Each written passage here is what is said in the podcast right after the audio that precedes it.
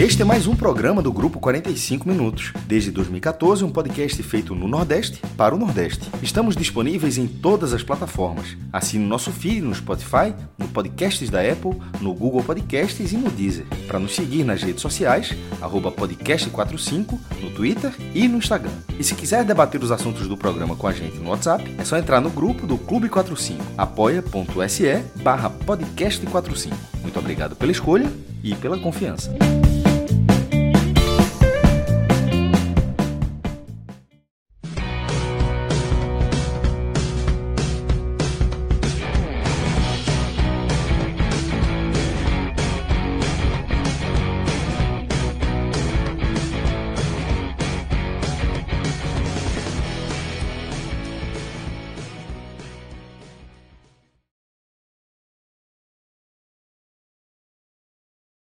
Olá, galera! Começando mais um Telecast. Eu sou Celso Shigami e estou aqui com os meus companheiros Léo Fontinelli e o aniversariante do dia, meu amigo Thiago Minhoca.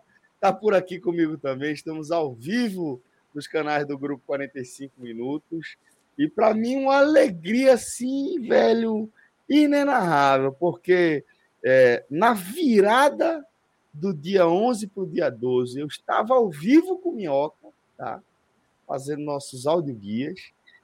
É, no início da tarde, né, desse dia glorioso, iluminado, que é o aniversário do meu querido Tiago Arculano, também estava com ele, no H-Menon, e agora, no fim do dia, nesse dia especial, esse dia da graça do Senhor, eu volto à companhia do meu querido Tiago Minhoca, para fechar esse dia tão especial para mim, que é o aniversário de Tiago Minhoca. Eu diria Minhoca, que você, porra.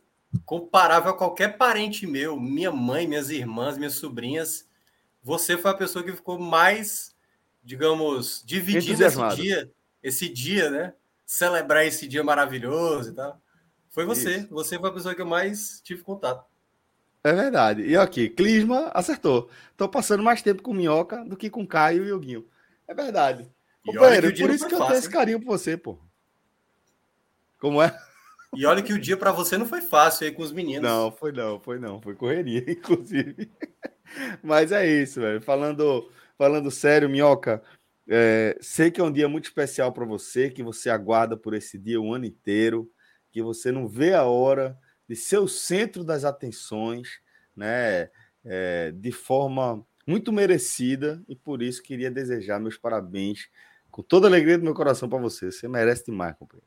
Obrigado. não sei mal o que falar além disso. Não sei mal o que falar. Obrigado.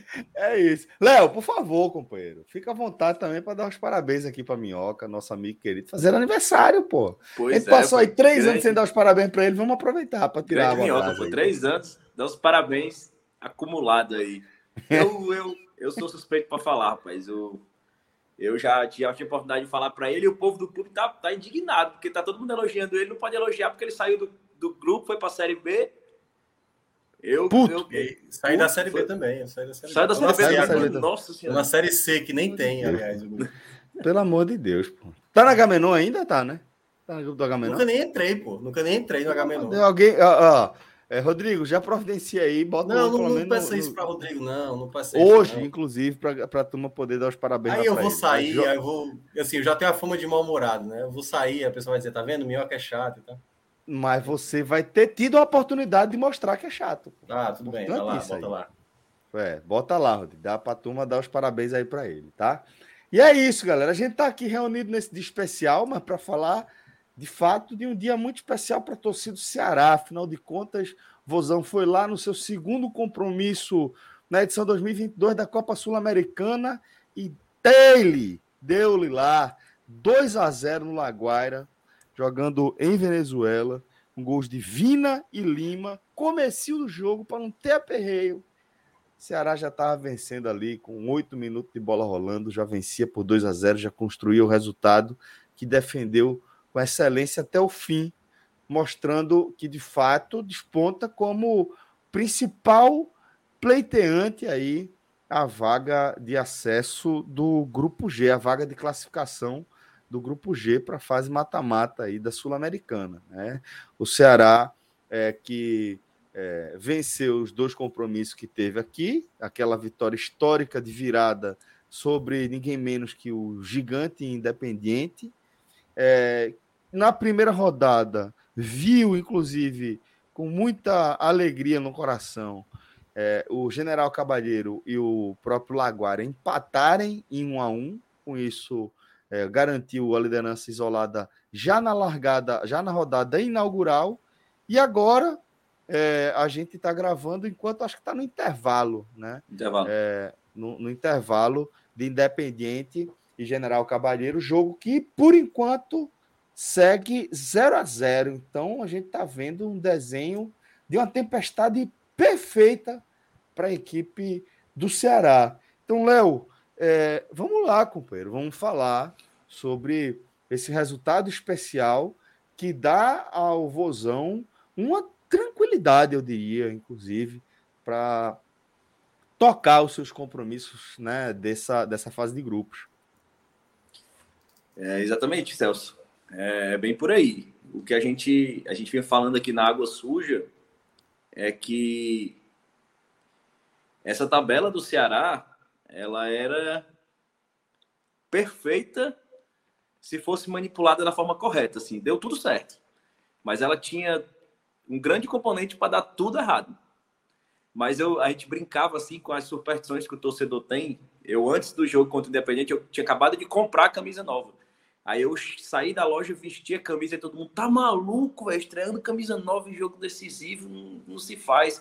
Aí eu até falei, bicho, tá tudo dando tão errado que eu acho que eu vou fazer todas as superstições que costumam trazer zica para ver se a situação inverte, porque não tem como piorar. Então, assim, a, a, tabela, a tabela que o Ceará tinha, o, o Independiente, um, um, time gigantesco na, na, América do Sul, depois o Palmeiras fora de casa no Aliança, para um time que não vinha jogando bem, e depois sair de casa para enfrentar o Laguaira, que era um dos times, o time mais frágil do grupo, teoricamente, mas é, um resultado que, para quem quer se classificar em um grupo que só passa um, era um resultado obrigatório. Então você imagina o time que já estava pressionado chegar para esse jogo pressionado. Só que o Ceará conseguiu manipular essa tabela da melhor forma possível. É, ela era uma tabela dificílima, mas que o Ceará conseguiu sair dela forte. Ele conseguiu sair dela, inclusive em três momentos distintos, se portando em campo de três formas diferentes. O Ceará contra o Independiente foi um time que começou o jogo sendo o Ceará que a torcida desconfiava, foi um time que foi vaiado, foi um time que foi é, pressionado pela torcida. Foi um time que levou um gol com um a mais em campo. E, e esse time reverteu o, o, jogo, não mostrando um grande futebol, mas mostrando força, é, mostrando engajamento com a torcida e conseguiu virar um jogo, um jogo histórico para o clube contra um, um adversário é, é, de um tamanho que não nem se questiona. Então, depois disso, o Ceará veio um jogo contra o Palmeiras. E aí o Ceará teve outra faceta que ele foi um time que jogou bola. O Ceará venceu o Palmeiras de forma com, com autoridade. O Ceará venceu o Palmeiras jogando bola, propondo o jogo, explorando os pontos fracos do Palmeiras, dominando o jogo e, e fazendo o que poucos times fizeram no Allianz no, nos últimos tempos. E no jogo de hoje, não. O Ceará teve um time frágil, mas fora de casa, onde o Ceará se impôs, fez logo os dois gols rapidamente e controlou o jogo controlou o jogo, é, trocou jogadores, é, acelerou o jogo quando quis, segurou o jogo quando, quando quis. É, o, Dorival optou por manter o esquema com três volantes, o Vina jogando de, de nove novamente, principalmente pela, pela ausência do Matheus Peixoto. É uma expectativa que se tem, ele já saiu do departamento médico, está na transição, mas é uma expectativa que quando ele chegue, é, qual vai ser a postura do Dorival? como ele vai, vai trabalhar esse esquema aí com a entrada de, de Matheus Peixoto, com nove de referência, né? Que até agora ele vem insistindo com os três volantes e vem dando certo. Só que dessa vez ele tirou o Sobral, trocou o Sobral pelo Richardson, é, e realmente o Richardson deu uma dinâmica maior ao meu campo. É, o Richardson era, já tinha mencionado assim, ele, ele faltava aquele tempo de bola, aquele um segundo que ele já vem recuperando. E sempre quando vem entrando, vem fazendo excelentes partidas do Richardson. e hoje foi muito bem novamente. Então ele optou pela entrada dos três volantes. O, o, o Laguaira era um time que já se falava no pré-jogo que é um time que joga, ataca, quando ataca, ataca com seis, assim, é um time que tem a linha defensiva extremamente avançada, né? Então se imaginava que o Ceará ia explorar muito as costas dessa linha defensiva. E logo no começo do jogo, é, você viu o Ceará tentando esticar as bolas mais verticais em profundidade, o Mendonça caindo, é, conseguindo pegar aquela bola, disputando ali no finalzinho, nas costas da defesa, e você já percebia que era por ali que o Ceará insistia. O Richard pressionando muito, o Richard, que foi o, o maior ladrão de bolas da Sul-Americana do ano passado, pelo Atlético Paranaense. E, e, esse ano, assim, ele já vinha fazendo boas partidas antes da contusão, mas é, hoje ele foi realmente. Parece que eu estava vendo o Richard do Atlético Paranaense. Assim, ele roubou muita bola. Assim, tinha hora que o, o, o, o atacante do Laguaira pegava a bola, o Richard já, já encostava, já tomava a bola, já, já soltava a bola para um contra-ataque rápido. E, e, era essa característica que o Ceará buscava já no começo do jogo e era o que se imaginava que se faria, assim, a linha, o Laguaira defendia com três, mas eles muito próximo do meio campo mesmo, deixavam muito campo para o Ceará, mas isso causava um congestionamento do meio campo, assim, o Ceará que já tinha três ali no meio, somando com todos os jogadores do Laguaira, é, era uma confusão, assim, o Ceará realmente não conseguia tocar a bola, mas no começo do, do, do jogo, ele, em uma, um toque de bola ali, o Richard soltou a bola para o Vina. O Vina foi feliz demais, acertou um chute muito, muito parecido com o do Zé Rafael é, no jogo contra o Palmeiras, até de mais longe, até mais difícil. E, e, o Vina conseguiu abrir o placar logo, logo no começo do jogo, aos seis minutos. E o jogo recomeçou, o Ceará em cima de novo. E o Lima fez um gol de, de centroavante. Assim, o Lima ele, ele gosta de, de jogos grandes. Assim, é um jogador que em jogos grandes ele cresce. Ele matou ali no peito, virou, já, já fez o segundo gol. Então, assim, o Ceará, antes dos 10 minutos, já tinha feito os 2 a 0 é, o, o Laguaira realmente mostrava as suas fragilidades, mas conseguia atacar. Mas você viu que era um time com, com, com muita limitação mesmo. Era um time rápido, conseguia tocar a bola. E o Ceará, naquele momento, ele desacelerou o jogo. Assim, o Ceará claramente desacelerou o jogo. Mas desacelerava e quando tentava tocar a bola, tinha muita dificuldade nesse passe. Eu acho que assim, quando o Ceará resolveu, não, não, é, não é acreditando só assim, ah, o Ceará desacelerou o jogo e, e, e acelerou quando quis. Não. Ele teve muita dificuldade justamente por esse meio-campo extremamente povoado. É, ele tentou, e sentiu muito assim, o Nino suspenso no jogo passado entre o Michel Macedo, além de ser um jogador com uma característica muito diferente, esse era um jogo exatamente para o Nino. Era um jogo exatamente para um lateral que, que abre pelas pontas, um lateral rápido, com muita força física. E o Michel Macedo tem outro perfil. É um jogador já, de, mais passe, mais preso. É, e, e, o Ceará hoje sentiu falta também porque o Michel Macedo estava voltando de contusão. Então, além dele ser um jogador diferente do Nino, ele é um jogador que já estava precisando ainda adquirir ritmo. Então, o Ceará sentiu muito essa dependência, é, essa falta do, do, do Nino para puxar pela lateral, porque era exatamente o jogo ideal para ele. O Mendonça, claramente cansado. O Mendonça foi o jogador que mais, mais, mais jogou, mais tem minutos em campo do Ceará esse ano. E ele começou muito explosivo, o Mendonça, sendo o Mendonça da temporada, assim, o, jogador, o melhor jogador do Ceará na temporada. Mas rapidamente após os gols, ele sentiu. Assim, ele sentiu o cansaço. É, você percebe assim que ele já não, já não imprimia mais o mesmo ritmo, até por não precisar e também por, acredito que por sentir mesmo a, a viagem, o excesso de jogos. Então ele realmente pisou um pouco no freio. Então foi a tônica do jogo até o final, assim. Depois disso começou o segundo tempo no mesmo ritmo. É, o Dorival fez algumas mudanças, colocou o Lucas Ribeiro na posição de volante. Ele tirou o Mendonça, colocou o Eric. O Eric perdeu um gol incrível. Assim, quando ele driblou o goleiro. Inacreditável. Não, inacreditável. Inacreditável. inacreditável. Quando ele dá aquele tapa pro lado, eu falei, pronto, agora vai dizer. Caralho. Não, eu falei exatamente isso. Eu falei, agora vai ser o gol do Eric. Ele, ele conseguiu botar aquela bola na trave. É... Irmão. Não, assim, surreal. Assim. E com o Eric em campo, o Ceará voltou a explorar as bolas longas, assim. Mesmo eu não achando que o Eric fez uma grande partida mas o Ceará voltou a explorar as bolas longas. É, o jogo passava muito pelo, pelo pé do Vina, mas de, um jogo, de uma forma mais cadenciada. Então, assim, foi um jogo bem. Depois do segundo gol, foi um jogo que ficou bem parado. O, Laguaira insistia, atacava, mais próximo, mais no, na metade do segundo tempo, é, teve mais domínio, mais algumas ações de perigo dentro da área, bolas que passaram, cruzamento. Mas depois cansou também, o time cansou, sentiu o preparo físico.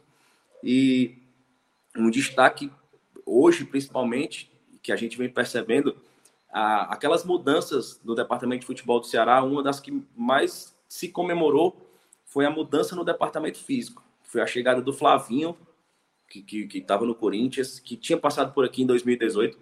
E é impressionante como em 15 dias, 20 dias, ele, ele conseguiu mudar o perfil é, do preparo físico do time. Assim. O time do Ceará cansava muito. E era um time que dependia muito da intensidade, porque o Ceará fazia um jogo de transição, de mudança de posição, e era isso que fazia o jogo do Ceará de um jogo de intensidade, um jogo de você ter muito movimento na frente, de abrir os espaços com a movimentação. E o preparo físico é, é um elemento fundamental para isso acontecer de forma Sim. eficiente. E não vinha acontecendo.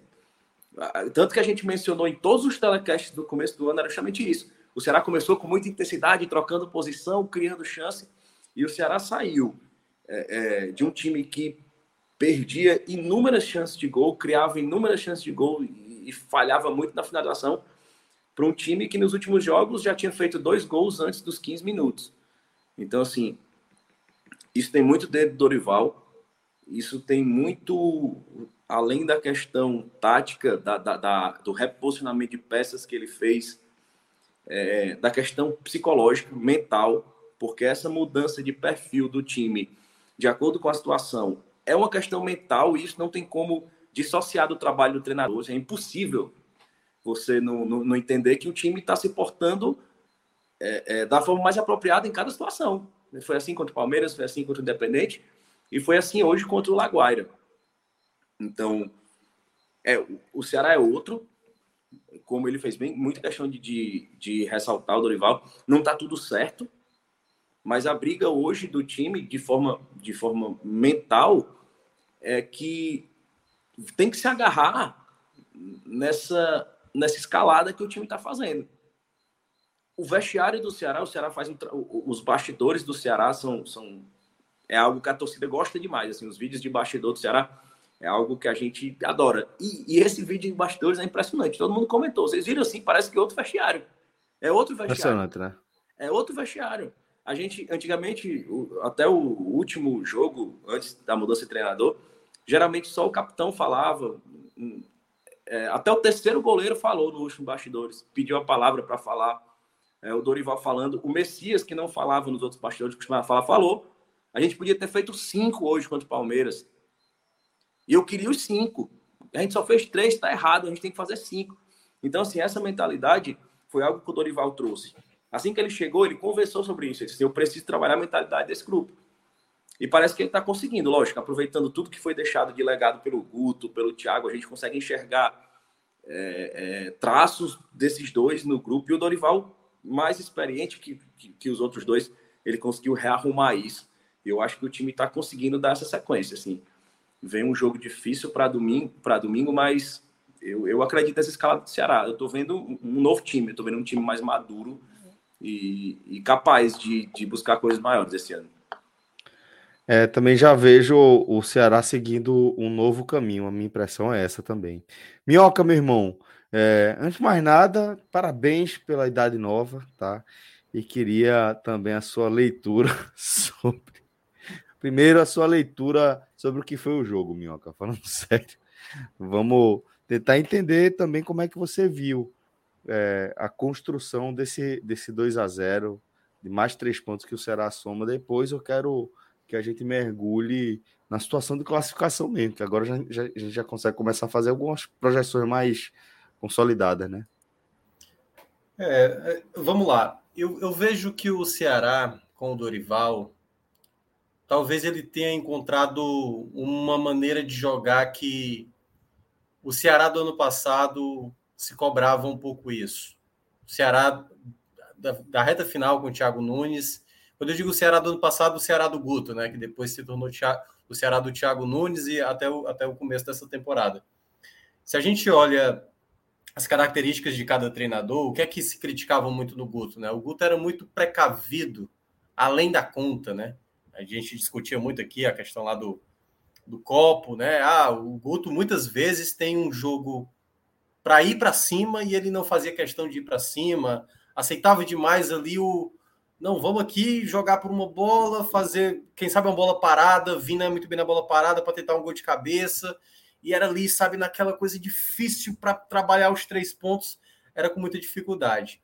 E isso gerava uma discussão que eu observava na torcida do Ceará sobre, cara, a gente pode fazer mais. Esse time pode, pode melhorar. Aí veio o Thiago Nunes. Esse time passou a ser um time mais agressivo, principalmente no começo desse ano quando o Ceará enfrentava equipes abaixo dele, né? Tirando ali o clássico contra o Fortaleza, o Ceará só enfrentou equipes abaixo dele até então. E naquele contexto, o Thiago Nunes implementava uma, uma ideia de jogo de eu preciso criar várias oportunidades, preciso criar várias oportunidades. Então, trabalha a bola, gira a bola, passa, não sei o que, cruzamento na área, alguém tem que cabecear, alguém tem que faz, finalizar de fora da área, fazer uma jogada de fundo é um tipo de jogo que, que, me agrada. É um tipo de jogo que me agrada, o que o Thiago Nunes fazia. Eu cheguei a elogiar bastante aqui o Thiago Nunes. Por que, que eu acho que o Ceará agora está conseguindo executar melhor isso? O Dorival parece que entendeu um pouco da ideia de eu não preciso ter fazer um jogo totalmente reativo, que pode, por exemplo, poderia ser essa maneira de jogar dele contra o Palmeiras, por exemplo. Pô, velho, é o Palmeiras. Se eu fizer um gol como o Ceará sai na frente, então pronto, ó, vou, vou me resguardar aqui se puder um contra-ataque, ok. Não, o Ceará jogou muito bem contra o Palmeiras nos 90 minutos. A mesma coisa, vamos pegar o caso do, do, do Laguaira agora. Se fosse um time do Thiago Nunes, talvez desde o começo ia ser aquele time com posse de bola enorme, com várias oportunidades, mas o ponto principal é, o Dorival, eu acho que ele deu um pouco mais de... Ele baixou o fogo, entendeu? É como se o fogo do Thiago Nunes ali para ataque era era no máximo. E talvez não seja necessário, assim, sabe? Essa coisa avassaladora sempre. Você precisa ser efetivo. O Ceará, no primeiro chute que deu do Vina, foi gol. No segundo chute, que foi do Lima, foi gol. E no terceiro, só não foi gol porque o Michel Macedo perdeu uma grande chance, que ele saiu cara a cara com o goleiro. Então é um time muito mais entendido do que é a partida. O futebol, às vezes, eu até entendo, assim, cada um tem o seu estilo, tem gente que gosta mais do estilo é, reativo. E aqui abraço para o pro professor lá do, do Vozão Cast, que é fã, é muito fã de, de jogar por uma bola, jogar bem defensivo. Eu gosto também, eu gosto. É. E, e é também um pouco até do, do histórico do Ceará, né? Exatamente. E também, ao mesmo tempo, tem gente, assim, é, o meu, é mais o meu estilo, de, de um time que propõe, que cria muitas oportunidades. Mas eu gosto também de treinadores que são mais equilibrados. É o caso do Dorival, que muita gente criticou na chegada, e a gente falou, eu, Léo, a gente falou antes mesmo do Ceará anunciar. A gente, quando teve a demissão do Thiago, a gente tinha falado que um bom nome seria do próprio Dorival, e o Dorival mostra como ele é um treinador equilibrado, que tem seus defeitos, tem suas qualidades, mas você percebe que não é um time, sabe, ali apressado, alvoroçado, que faz de, de, toda forma e precisa logo fazer o 2 a 0 3 a 0 Ele tentou fazer isso com o time, porque, como o Léo mencionou, no 2 a 0 quando estava ali estabelecido, dava para ver claramente uma equipe frágil de um lado, que era a equipe do Laguaira, e uma equipe com muita qualidade. O Ceará, ele simplesmente começou a administrar o jogo no 2 a 0 E mesmo segurando, segurando, o Ceará teve pelo menos mais umas três chances no primeiro tempo. Essa do Michel Macedo, teve uma do, do, do Medoça. Aliás, teve uma do Medoça que foi horrorosa, que ele chutou tão mal que a bola quase sai para a lateral. É, e teve outras possibilidades, né? Teve, teve outras que ele mesmo chutou melhor. Pela, Isso, que ele chutou ali pela, pela rede, pelo lado de fora. Isso. Então, assim, o Ceará entendeu o jogo. O Ceará entendeu o jogo. E, ao mesmo tempo, ele entendeu também o, o que ele tem no final de semana. Pô, tem um jogo contra o Botafogo dentro de casa. É uma terceira vitória importante. Eu vou tentar ampliar o placar quando der. Mas eu também não vou ficar aqui me esgotando tá, para a ponto de eu né, acabar, por exemplo, o único jogador que não vai jogar no domingo é o Vina, porque foi expulso contra o Palmeiras. Então, basicamente, o Ceará entendeu o jogo que estava ali. Só que aí entra um outro porém, que eu acho que o que aconteceu no jogo. O segundo tempo do Ceará foi uma, uma, uma sentada no resultado demais, assim, sabe? O Ceará sentou muito no resultado, de uma certa maneira. A gente já não viu o Ceará ter a bola. Claro, a equipe venezuelana, o Laguaira, começou a pressionar mais alto, o Ceará ficou com uma dificuldade de ter a transição, mas no primeiro tempo, essa equipe venezuelana, o Laguaira, já pressionava e o Ceará era mais rápido na troca de passes. Tanto é que essa jogada que foi a finalização do Michel Macedo é uma troca de passes muito rápida ali para até a conclusão. E aí o Ceará, ele, digamos, ele um pouco arrefeceu. E aí o jogo ele meio que se desenhou ali para um. Se você olha as estatísticas, né? Era um time muito mais o que eu estava falando, né? O Laguaira é muito mais desesperado para uma finalização, então estou muito bola de fora da área, tanto é que inverteu, né, no primeiro tempo. Foi oito finalizações do Ceará contra duas do Laguaira, e no segundo tempo o, foi o contrário, oito do Laguaira e duas do Ceará. E o Ceará, mesmo com essas duas finalizações apenas, ele ficou muito mais próximo do terceiro gol do que o Laguaira. Porque a defesa, digamos assim, que o, o João Ricardo foi fazer mais difícil, já foi aos 46, eu acho, 46 do segundo tempo, já no final do jogo, uma bola ali na entrada da área que o Ceará já estava mais, mais querendo que o jogo terminasse e foi cozinhando. Então, se assim, foi uma partida onde o Ceará sabia que era melhor, poderia ter ampliado mais o placar. Aliás, até um ponto importante, né? É, o Ceará poderia ter pensado um pouco mais ampliar o placar, mas as, as coisas não, não fluíram muito bem. Porque o saldo, e eu não sei, deixa eu até dar uma olhada aqui, tá 0 a 0 0 a 0 por enquanto tá fazendo, tá, tá, dando, tá, tá dando resultado. Porque se por acaso o Independente tivesse goleando o General Cabadeiro, o saldo de gols poderia ser algo relevante para a última rodada. Imaginando que Independente e Ceará vão, vão sobrar nesse grupo aí e vão disputar até a última rodada. Então, se por acaso aconteceu, até por mais que não seja uma vitória tão grande do Independente que está jogando agora, o Ceará pode se dar o luxo até mesmo de perder, sei lá, por um gol de diferença, dois gols de diferença na última rodada, algo que lá no último jogo do ano passado o Ceará chegava só dependendo de si, no caso da vitória, e acabou sendo derrotado. Então, eu acho que esse foi um jogo que o Ceará poderia ter ampliado mais, mas não tem, não tem nem o que questionar em termos de jogo. Né? O Ceará já, eu acho que até durante a Copa do Nordeste ali, Copa do Nordeste, vai, o Campeonato Cearense foi mais ali uma tragédia do que propriamente um adversário que imprimisse assim, um, um medo, né? É, teve adversários até que, que dificultaram mais o jogo para o Ceará. Nesse jogo, não. O Ceará era melhor, o Ceará sabia que era melhor e simplesmente entendeu que o jogo do final de semana contra o Botafogo era, era relevante também, mas acabou não conseguindo ampliar, porque, como disse o Léo, teve oportunidades para ampliar e acabou não fazendo. Então, vitória merecida, inquestionável. O Ceará segue na liderança, num grupo que ele tem muitas possibilidades de avançar de fase. Perfeito, companheiro. Muito bem. É, antes de a gente seguir em frente, vou pedir, vou lembrar que você que ainda não se inscreveu no nosso canal, por favor, velho, dê esse presente de aniversário aí para o nosso querido Tiago Minhoca, porque não é possível, velho.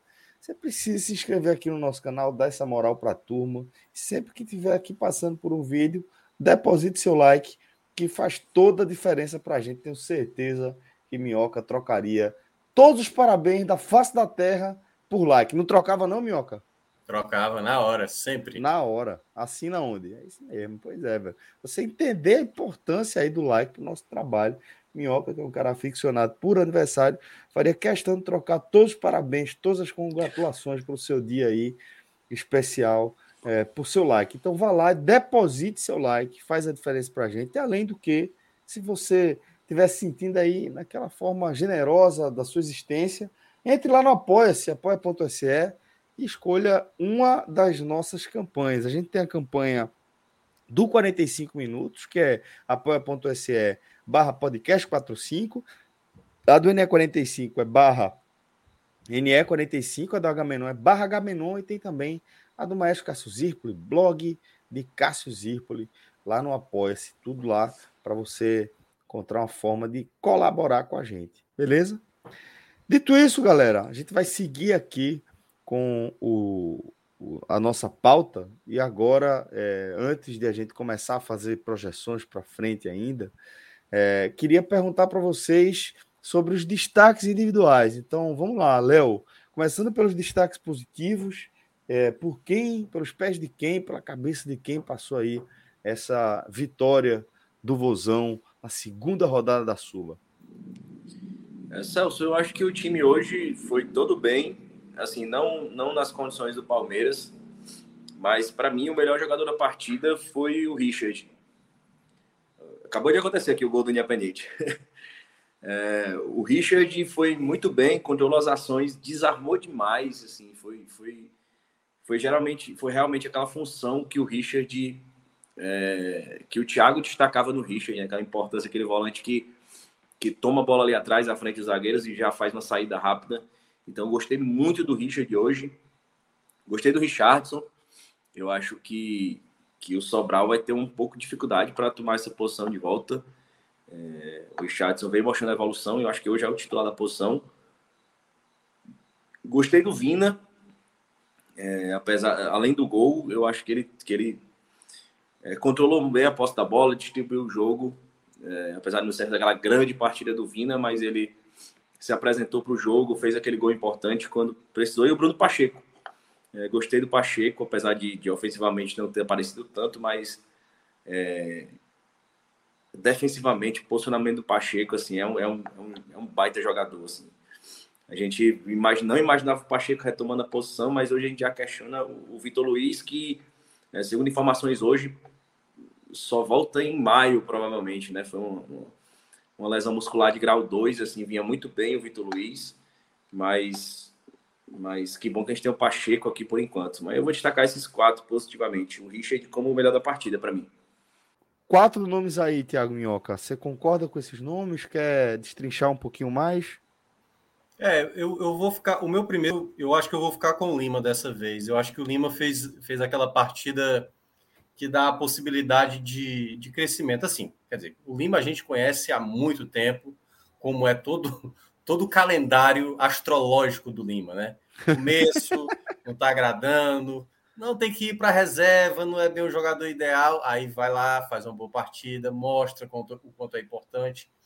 E, e, ele tem essa característica de, de aparecer em jogos importantes, de, de ser um, um jogador, até nesse novo formato que o, Dorival está tentando implementar, o 4-3-3, ele pode ser esse jogador dependendo do contexto do jogo. Porque, assim, só um ponto a destacar tirando um pouco até dessa coisa do, dos destaques. O Ceará ainda vai precisar entender um pouco como vai ser para outro tipo de jogos, talvez jogando como mandante. Será que realmente o Vina nessa função é ideal? O Léo chegou a falar sobre isso, né? Então, é, como isso na prática vai ser contra um time mais fechado, contra um time mais exposto, contra um time com mais qualidade, jogando dentro de casa, que a gente viu, por exemplo, no jogo contra o Palmeiras, de uma maneira. Será que esse time com mais qualidade vai adotar a mesma postura do Palmeiras?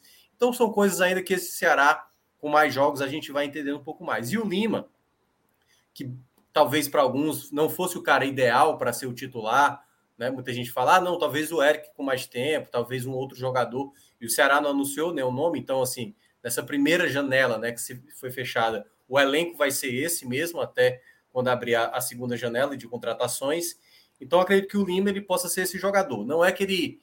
O, talvez o Lima sempre vai ser um alvo fácil para se criticar, mas hoje, na partida de hoje, ele fez uma partida, e aliás, foi um belíssimo gol. O tempo que ele faz ali, né, no passe, e aí citando outro jogador que foi muito bem, o que o Léo falou, Pacheco é um jogador que tem muita qualidade, o lançamento dele é no tempo certo, o Lima domina a bola da maneira certa, ali ajeita no peito, escora com a cabeça para fazer um belíssimo gol. Então, acho que esses dois jogadores, para mim, foram assim, os melhores. E aí eu vou ficar com o terceiro, eu vou ficar. Vou ficar com. com, com é, eu vou ficar com o Richard. Eu acho que. É, foi o Richard ou foi o Lindoso que tu falou, Léo? Foi o Richard, né? O Richard. É, pois é, o Richard estava bem, saiu até é, com dores e tudo mais. Ele estava. Acho que ele não está totalmente 100%, mas ele tem qualidade. Teve, teve algumas jogadas no primeiro tempo que ele errou alguns passes ali por desatenção mas ele é um jogador que dá muito equilíbrio, né? Acho que esse meio de campo do, do Ceará está cada vez mais se, se estabelecendo como talvez um ponto de equilíbrio. Mas é como eu disse, a gente vai precisar de mais jogos, outras situações acontecendo, sabe? O Ceará num contexto de jogo diferente, talvez um adversário, não sei. Enfim, é, são a gente já jogos, deve, né? a, a, gente já deve, já, se, o, se o Matheus Peixoto tiver condição para domingo, é, possivelmente a gente pode ter outra configuração, assim, um volante a menos para colocar o, o Matheus Peixoto jogando em casa, é. precisando propor jogo. Tem essa configuração possível também. Pois é, então assim, a gente vai precisar de ver mais jogos e também até ver algumas peças. Então tem algumas coisas que nesse Ceará que a gente começa a ver de preferência. Por exemplo, uma que me preocupa. O Wesley viajou para Venezuela, entendeu? E o contrato do Wesley vai acabar agora. O Wesley já trabalhou com Dorival. Ele não levou, por exemplo, o Léo Rafael. Ao mesmo tempo, ele também meio que do Kelvin. Ele acabou dando preferência mais até para o Giovanni, que pode jogar como, como meia, um volante. Né? Ele, no final, ele estava jogando como ponto esquerdo, né? depois da saída ali do Lima. Então, são, são coisas que a gente vai precisar de é, mais são, tempo. São duas, e, aí... e, são duas, e são duas situações também contratuais, né? Tanto do Wesley como do Léo Rafael, né? O Léo Rafael, ele, ele tem contrato até dezembro desse ano e está muito perto dele poder assinar um pré-contrato. Eu uhum. acredito que passe muito por isso. Assim, o Thiago Nunes até falou sobre um pouco. Eu acho que passa muito por preservar o jogador, porque até se chegar a um denominador comum nessa renovação, assim, é. Eu acho que ele já deve estar sendo cobiçado. E o Wesley foi o oposto. O Wesley acertou, chegou a acertar com Goiás, base salarial, tudo para deixar o clube e o Dorival disse que queria contar com ele. Aí, aí disseram, 12, aí eu até brinquei hoje, alguém postou assim: não, pessoal, o Dorival conhece o Wesley, já trabalhou com ele. Ele pediu para ficar, se ele pediu para ficar, porque ele conhece o jogador. Eu falei: não conhece mais que eu, não conhece mais que eu. Não, pois é. Aqui. Eu conheço um amigo meu que estava comigo em 1999 e faz muito tempo que eu não vejo. Exatamente. Não posso dizer se ele é, ele é, o mesmo cara de 1999, entendeu? Eu não, não é, assim, A gente que acompanha o Wesley, né, assim, nos últimos anos, não dá para imaginar que ele vai trazer alguma coisa. Mas aí é onde entra um ponto, né? Ele vai utilizar o Wesley se ele tem que, ele tem que começar a utilizar, não contra o Botafogo, né? Eu acho que contra o Botafogo não. Mas a partir do momento ele vai ter que começar a saber se é isso, porque só na base do conhecer, eu já vi esse cara jogar. E realmente, se você, pô, torcedor do Ceará, se falasse em 2018, que é o Wesley, na hora. Tanto é que foi, que foi o que foi, né? Foi pagado o valor que foi pago no, no Wesley é, na, na, naquela época. Mas hoje não. Hoje, hoje já não, não se imagina que o Wesley vai, vai acrescentar tanto do que, por exemplo, o Léo Rafael. O Léo Rafael, mesmo com poucas participações, se mostrou um jogador mais promissor, com uma curva de crescimento do que o Wesley, por exemplo, que é um jogador que vem numa queda e, enfim, a não ser que o Dorival consiga recuperá-lo, enfim, tudo é possível, mas eu acho que é uma é um tiro arriscado, entendeu? Eu ainda preferi, preferi acreditar mais no, no, no Rafael. É, treinador tem muito disso, né? De querer recuperar atletas com quem ele já trabalhou, de querer é, recuperar atletas que ele enxerga um maior potencial técnico, acho que isso faz parte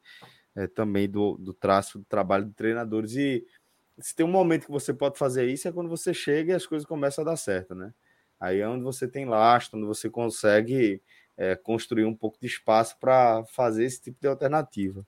É, mas concordo com vocês, a gente acompanha também é, o Ceará de perto há algumas temporadas, essa nova passagem de, de Wesley a gente acompanha bem de perto e sabe como ela é muito aquém da expectativa que se tinha ali daquele retorno de 2018, né? É, muito aquém, muito aquém. Então, é, vamos ver, para mim seria uma surpresa, mas é, tudo é possível. No futebol não, não seria é, nem manchete, tipo, olha só quem voltou das cinzas, né? Futebol a gente sabe que, que isso acontece realmente.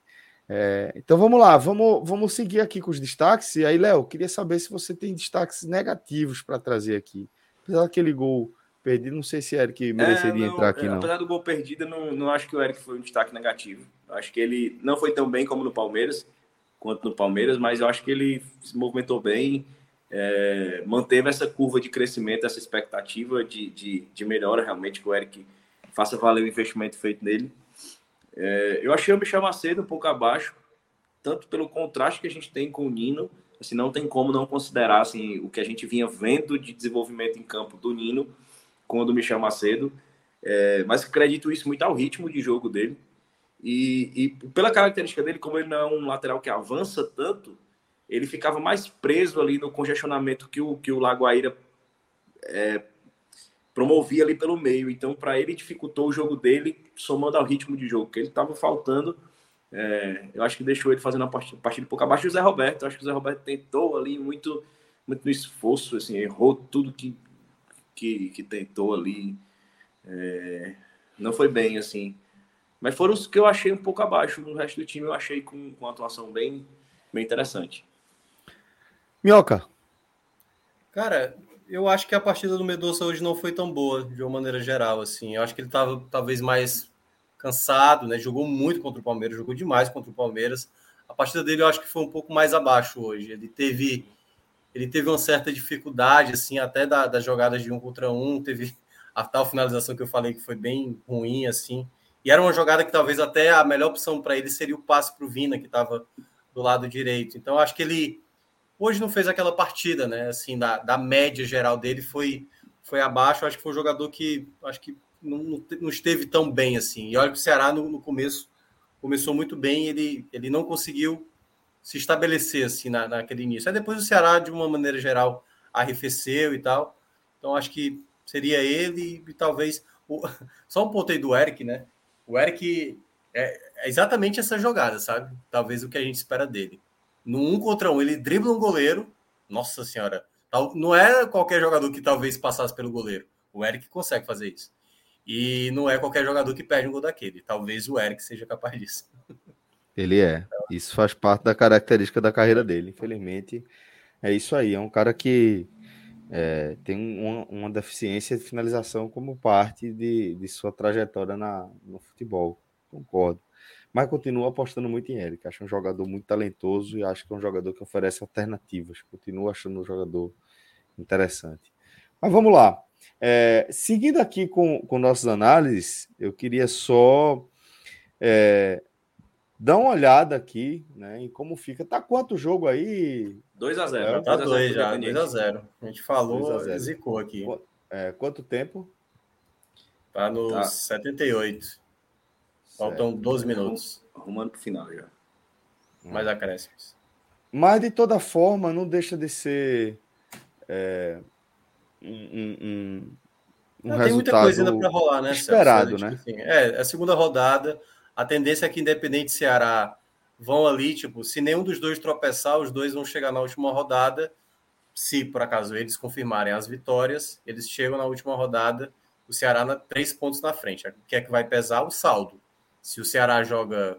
Assim, se isso acontecer, o Ceará vai jogar pelo empate na Argentina. Mas dependendo do saldo, o Ceará pode até jogar por, por uma derrota de um gol ou dois gols, a depender do contexto que aconteça. Mas, claro, pode acontecer do Ceará empatar com o Cabadeiro, o próprio Independente empatar com o Aguaira, e aí você mudar esse panorama, né?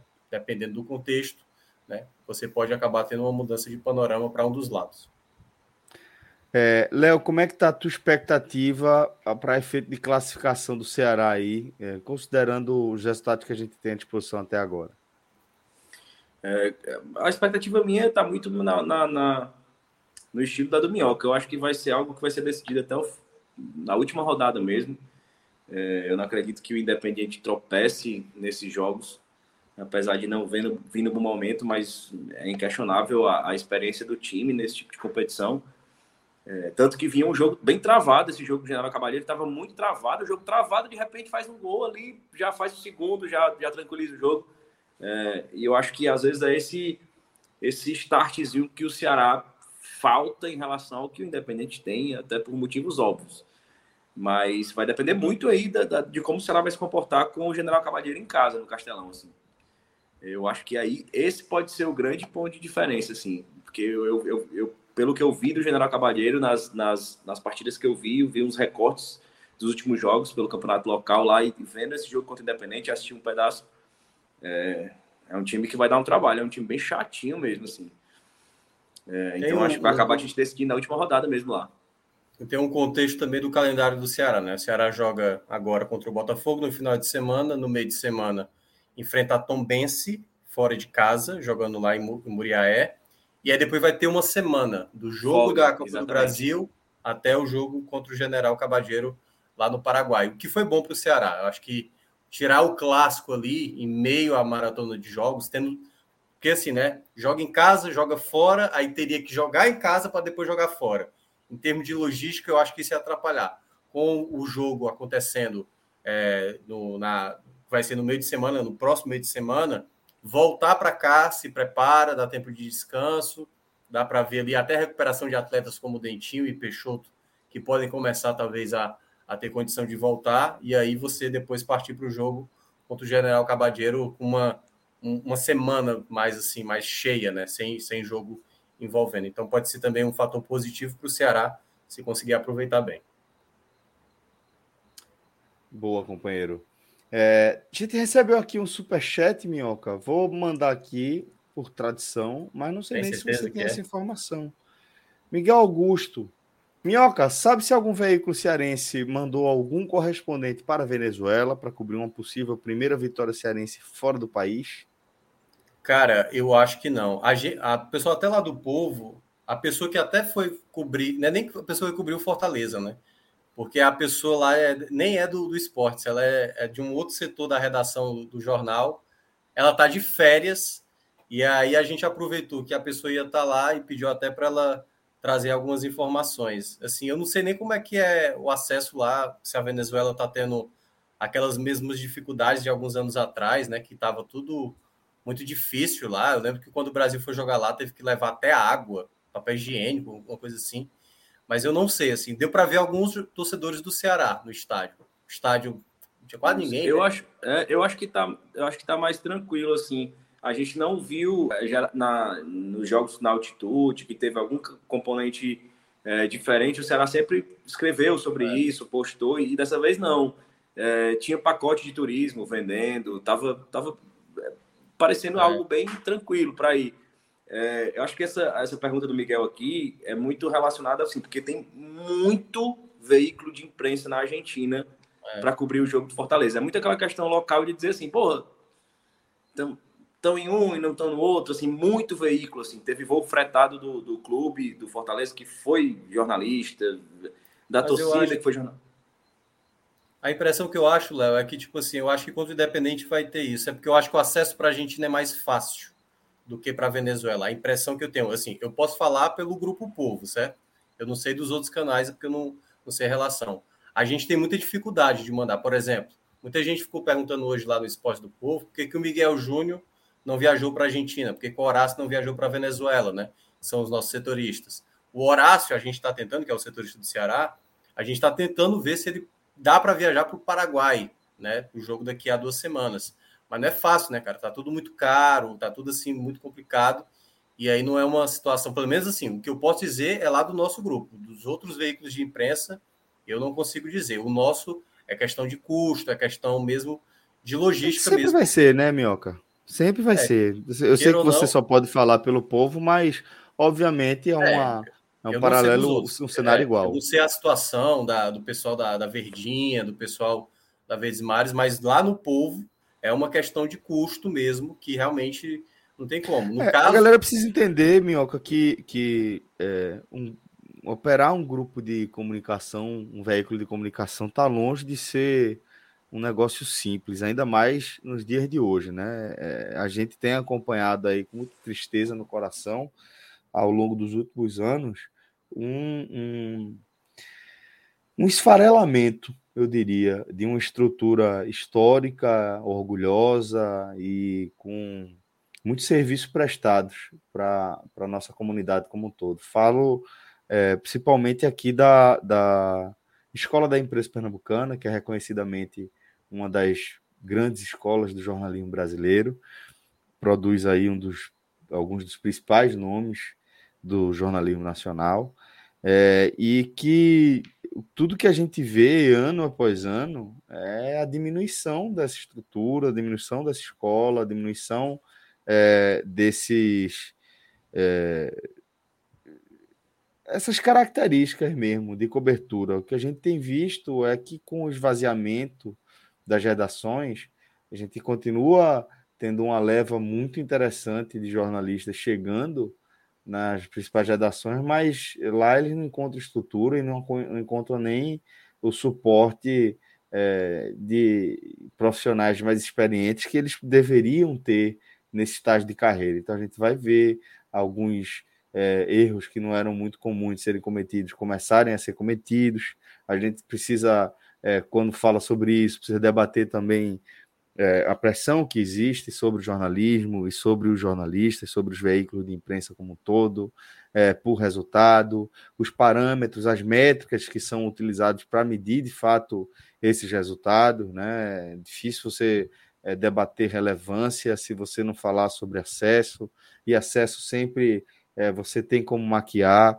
Então, é, tocar um grupo de comunicação é um desafio muito maior do que a maioria das pessoas imagina. E eu posso assegurar, mesmo sem estar vivendo o dia a dia de uma redação no, em Fortaleza, no Ceará, que eu sei exatamente o que eles estão passando. Né? É, com, precisam lidar com redução de pessoal, precisam lidar com um, uma estrutura é, que vai ali no, no mínimo necessário para que a galera possa trabalhar. Tenho certeza que a galera tem dificuldade para arrumar carro, para levar a turma para cobrir treino, é, dificuldade para ir para estádio, porque isso é o que a gente tem encontrado nas redações no Brasil inteiro. De fato, é um, um, um cenário triste, mas infelizmente comum. Pode ter certeza, Miguel, que no que dependesse da vontade dos profissionais envolvidos, e aí em todas as escalas, tá? Falando dos repórteres, aos editores, aos editores executivos, todo mundo queria estar com estrutura foda lá, queria não estar só com setorista, mas estar com fotógrafo lá, para fazer uma cobertura foda de treino, de delegação chegando, delegação saindo, de acompanhar a turma no hotel, de acompanhar ônibus.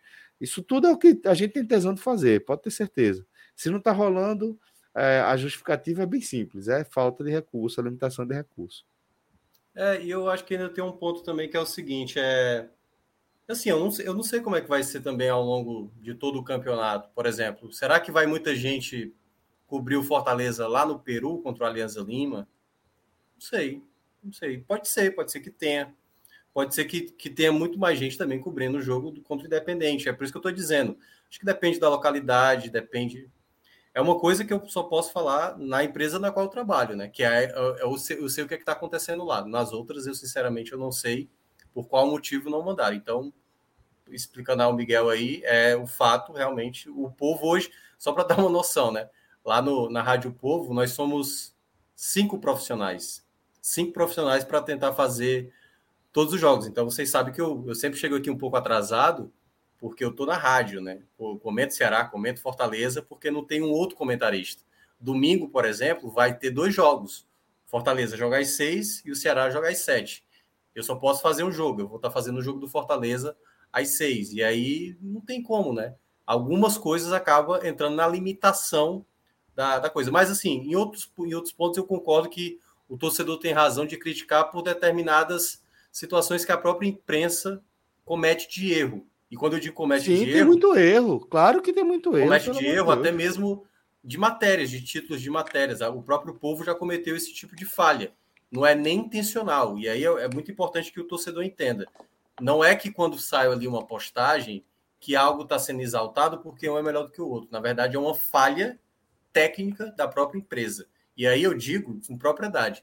Eu já vi dois jornalistas que são torcedores do Ceará, um fazer uma matéria do Ceará e outro do Fortaleza, e o cara que está falando do Fortaleza, sendo torcedor do Ceará, exaltar muito mais o feito do Fortaleza e o do Ceará criticar muito mais. Então não é uma questão de, de achar que ó, só tem torcedores de tal tipo, é mais uma questão de erro do profissional, né? Da, da maneira de não equilibrar, por exemplo, uma página com duas matérias, exaltando mais uma vitória do que outra. Então, pode acontecer esse tipo de situação, mas pelo menos assim, é o que eu, que eu já vi lá no povo. São pessoas que cometem falhas, não, de, não necessariamente são torcedores, como alguns possam imaginar. O 45 não tinha ninguém na Venezuela porque eu não consegui folga no trabalho.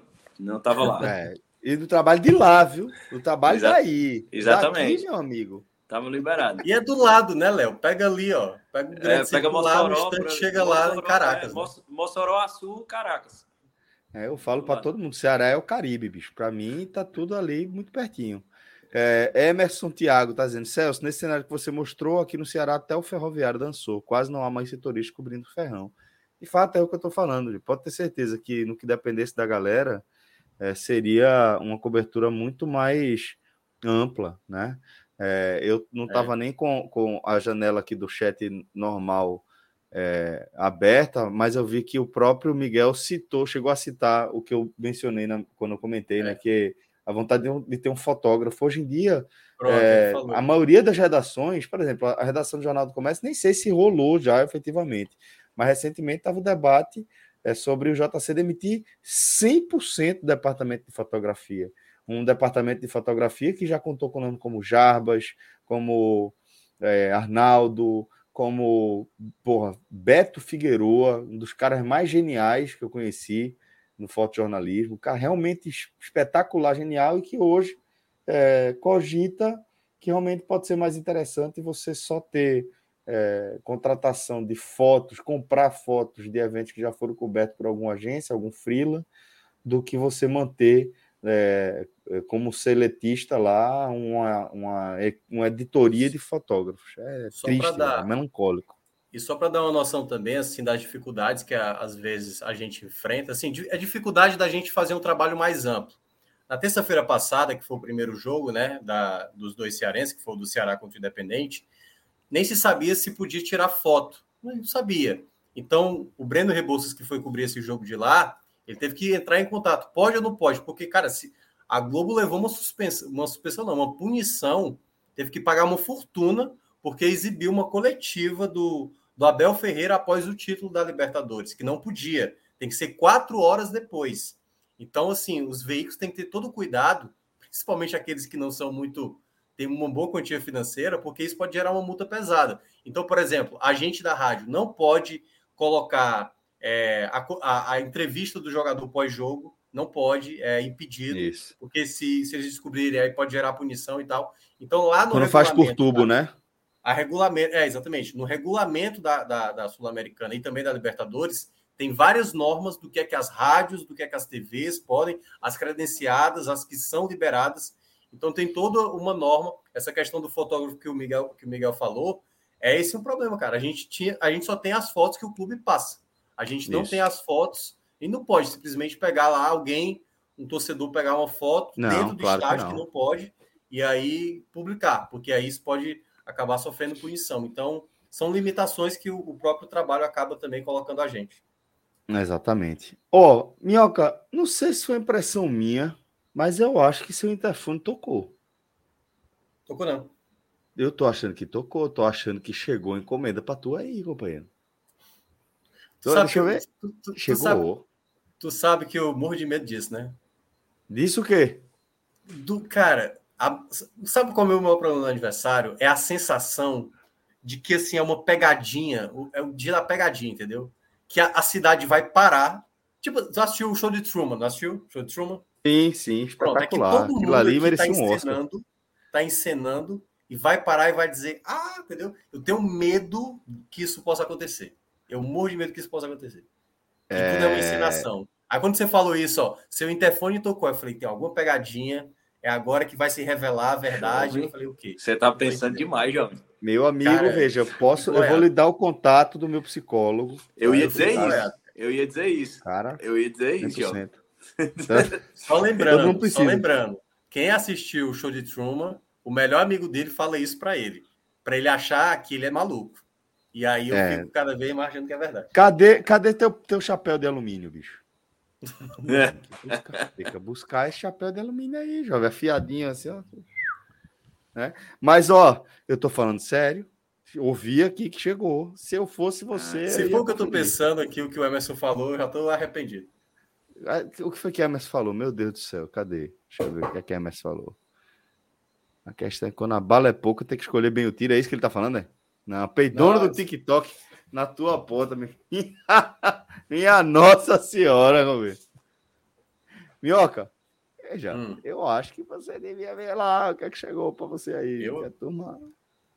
Rapaz, eu tô olhando aqui uma, uma coisa aqui. O Palmeiras meteu 8 a 1 no Independente Petroleiro apenas.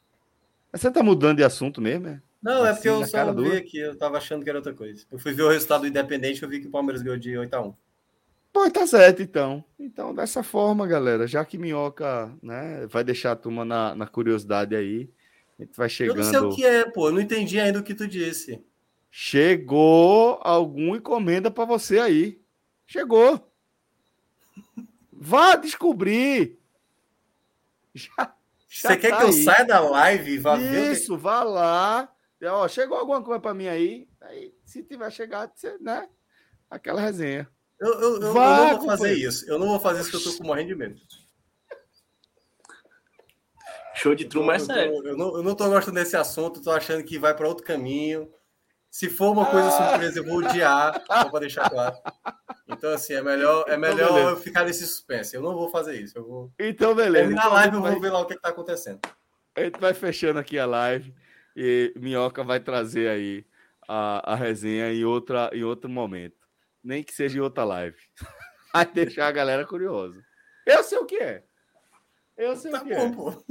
Eu vou saber depois. Eu não quero é voltar para cá com a cara de idiota para o que, que, que, que, que é isso, entendeu? Então vamos encerrar a live. Obrigado, galera. Deixa o like. Muito Boa. obrigado pela participação. Pronto, hoje você, você fecha a live. Hoje é o fechamento da live com você. Pronto. Então, ó, agradeço a todo mundo, torcida do Ceará. Vai, minhoca, eu vou, vai o caralho. É... agradeço a todo mundo. Amanhã vai ter mais uma live aqui. A gente vai falar sobre River Plate, River Plate Fortaleza. E claro, né? Depois aí o que é? Vai quinta-feira vai ter também programa? Não sei. Essa semana quinta inteira não. aí a gente vai ter programa. Quinta não, quinta não tem não. E sexta quinta você tá de folga também, é o que me conta. Sexta eu também tô de folga. Então, é, é Semana Santa, né? Sexta-feira Santa é para ser tranquilo. É. Mas avisa aí a galera, a galera tá curiosa, tá bom? Um beijo em todos, obrigado de coração, valeu Léo, valeu Minhoca, muito obrigado Danilo e Clisman tá? Rodrigo tá jogando aí a real. Amanhã, Minhoca vai falar qual é a surpresa. Valeu, galera. Até a próxima. Valeu. Tchau. Valeu, galera.